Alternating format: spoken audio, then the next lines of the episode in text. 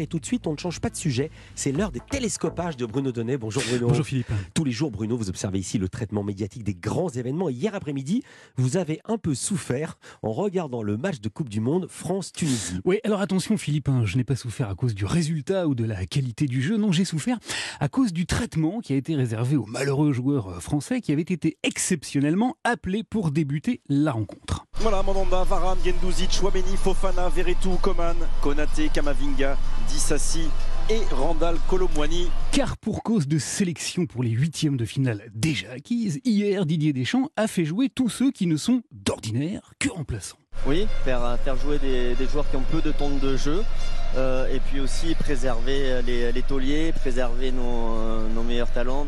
Et s'il les a fait jouer, comme l'a dit Bichentelli Sarassou sur TF1, c'est uniquement pour préserver les.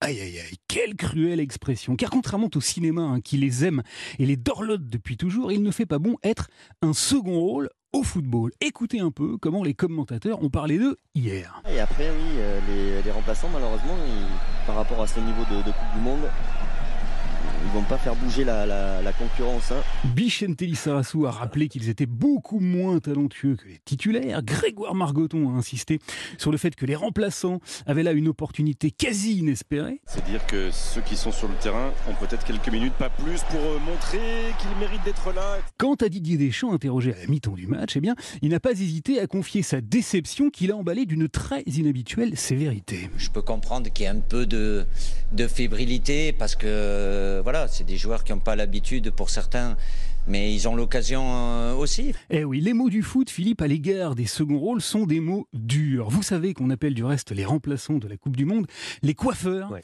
Les coiffeurs, c'est-à-dire ceux qui ne rentrent jamais sur le terrain et qui ne serviraient donc qu'à couper les cheveux des titulaires. La métaphore capillaire aurait été inventée durant la Coupe du Monde de 1958 en Suède, au cours de laquelle l'équipe de France, troisième de la compétition, n'avait utilisé que 15 joueurs sur les 22 sélectionnés, les 7 autres ayant donc coupé les cheveux des vedettes pour passer le temps. Alors, tous ces mots un peu durs hein, à l'égard des remplaçants que j'ai entendus abondamment hier après-midi sortir de mon poste de télévision. On doit montrer qu'on peut être une solution pour, pour rentrer en cours de match.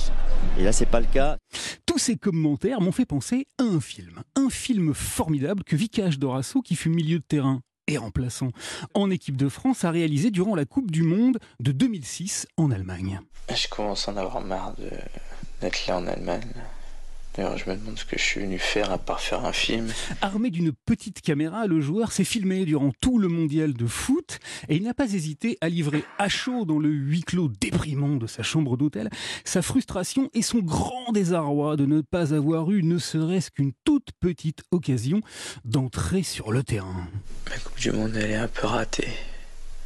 Enfin, elle est pas ce que j'aurais voulu qu'elle soit. Quoi. Son film s'intitule Substitute.